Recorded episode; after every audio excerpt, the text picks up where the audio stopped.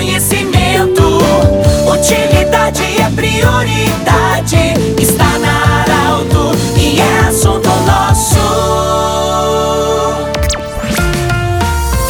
Muito boa tarde, ouvintes da Arauto. Nós estamos iniciando mais um assunto nosso. Hoje é terça-feira. Unimed, Vale do Taquari, Vale do Rio Pardo, também Cindy Lojas. O Cindy Lojas lembra, compre no comércio local, valorize a economia do seu município. E também Centro Regional de Otorrino Laringologia, sua sede anexo ao Hospital de Monte Alverne. Siga o Centro Regional de Otorrino no Instagram. Nós temos hoje a alegria de acolher o seu Ricardo Brinkman, presidente da Amorlisk, empresário também do ramo imobiliário em Linha Santa Cruz, mas também presidente da Amorlisk, a Associação dos Moradores de Linha Santa Cruz. O Ricardo também coordena as futuras instalações de um parque para turismo, para gastronomia, para cultura em Linha Santa Cruz. O parque ainda não tem um nome específico, mas já está em fase de planejamento e algumas coisas já estão, uh, digamos assim, foram iniciadas. Ricardo, bem-vindo. É, como está esse trabalho de uma instalação de um futuro parque para toda essa área que eu falei agora, é, em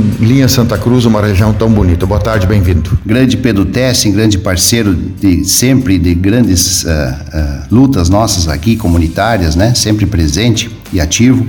Que alegria poder falar no teu programa, Pedro, e dizer que Estamos muito felizes, né, com as decisões que estão sendo tomadas aí últimos últimas semanas referentes à implantação deste grande projeto desenvolvimentista que assim a gente está chamando ele, né, porque além, Pedro, de uh, nós preservarmos as, as, a, nossa cultura, a nossa história, do, do, do, legado deixado aí pelos primeiros imigrantes, também desenvolver esta grande máquina que é o turismo, que vai gerar muito desenvolvimento econômico e vai gerar muita atração de pessoas de outras aldeias aqui para a nossa região. E quando eu digo a nossa região, eu não falo linha Santa Cruz, né? Eu digo que o parque, Pedro, o parque é para Santa Cruz do Sul. Nós temos esse projeto projeto voltado para atração, principalmente do turismo, para recebermos turistas e também por quê? Porque isso vai gerar muito desenvolvimento econômico. E aqui nós jamais queremos competir com Rio Pardinho, com Monte Averne, com Linha João Alves, com Pinheiral, muito pelo contrário. Todos aqui estamos nos unindo, né, em prol deste grande projeto e é algo que vai trazer assim, ó, uma grande satisfação para essa linda cidade que nós temos para mostrar para todo o estado e a estado afora também, que é a cidade cidade que muito nos orgulha aí, que nós temos uma cidade fantástica, nós temos uma catedral ímpar, nós temos ruas largas, arborizadas, né? E nós precisamos, através de, uma, de um atrativo extra aí, chamar atenção a nível estadual, pelo menos, se não nacional, de algo que nós podemos fazer e podemos fazer muito bem feito e que está agora, Pedro, muito bem encaminhado. Ricardo, o que que teria? Na verdade, são, é uma área de 52 hectares, né?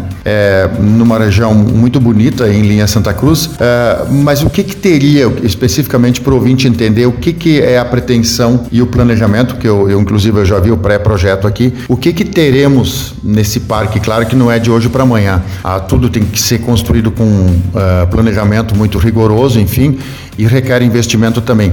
Mas para o ouvinte entender o que, que é o planejamento para o futuro, o que, que nós teremos nesse parque? Muito bem, muito boa pergunta, Pedro. É, na verdade, esse projeto ele está sendo concebido de forma macro. Nós já vamos fazer, é, nós estamos fazendo o planejamento dele já uh, pensando com a, a, certeza de que ele vai ser um sucesso e que ele vai precisar ser ampliado amanhã depois. Então, esse planejamento ele já está sendo feito de forma macro. É claro que agora nós vamos começar a fazer a implantação uh, gradativa. E aí, quando eu falo da implantação gradativa, é, eu me refiro a sanitários, a estacionamento, né? Há também uh, um playground, o calçamento do acesso, que inclusive vão ser usados aí para fazer o, o, vamos dizer assim, um bom aproveitamento da, da, da, do material. Nós temos aí uh, uma ideia do, do vereador ali do governo Henrique é, de reaproveitar esses paralelepípedos que foram uh, tirados ali da Marechal Floriano e que estão armazenados lá na Secretaria de Obras, até porque como o parque vai remeter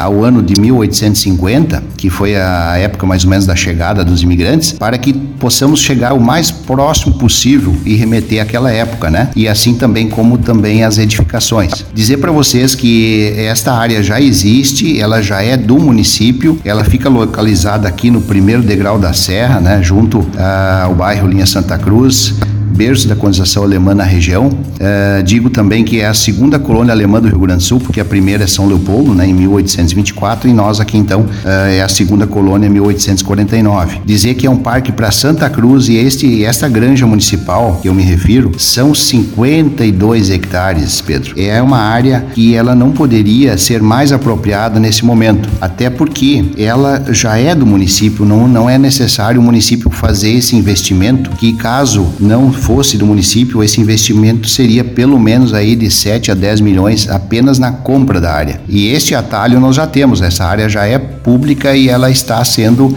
aí disponibilizada para esta finalidade, sendo que o secretário da Agricultura, uh, Hard Lúcio Punk, é um grande entusiasta do projeto e está nos apoiando. Só para o ouvinte ter uma ideia, quem conhece o Parque do Imigrante de Lajeado, conhece o Parque do Imigrante em Nova Petrópolis, Seria algo voltado mais ou menos nessa linha para atrair o turista e fazer eventos também? É, nesse sentido, seria algo semelhante? Eu diria que sim, eh, Pedro. Porém, eh, eu sempre digo assim, ó, que o sucesso desse empreendimento, desse parque, vai ser diretamente proporcional ao engajamento das entidades aqui de Santa Cruz, aos dos empresários, né? Nós podemos fazer um grande projeto, Pedro, sendo que nós podemos abrir uma vertente municipal que está dando aí o exemplo e abrindo os trabalhos com a doação da área para esse projeto e também com o início da construção dessa primeira fase da, da infraestrutura prevista para ser feita entre quatro e seis meses agora, mas também com esse grande projeto nós podemos buscar recursos com a parceria público-privada com as fumageiras, nós podemos buscar recursos com o Estado e também com a União. O que seria, na minha visão, pelo que eu pude entender, um ponto para o turista vir de todos os estados do Brasil e ficar por aqui, conhecer a nossa região, até porque a geografia, a geografia é muito favorável para isso. Colocou muito bem, Pedro. Eu acho que nós temos a, a, cereja do bolo, nós podemos fazer ela acontecer de uma forma a orgulhar todos os santagruzenses de todas as etnias, né? Nós temos que justamente unir todos, nós darmos todas as mãos aí,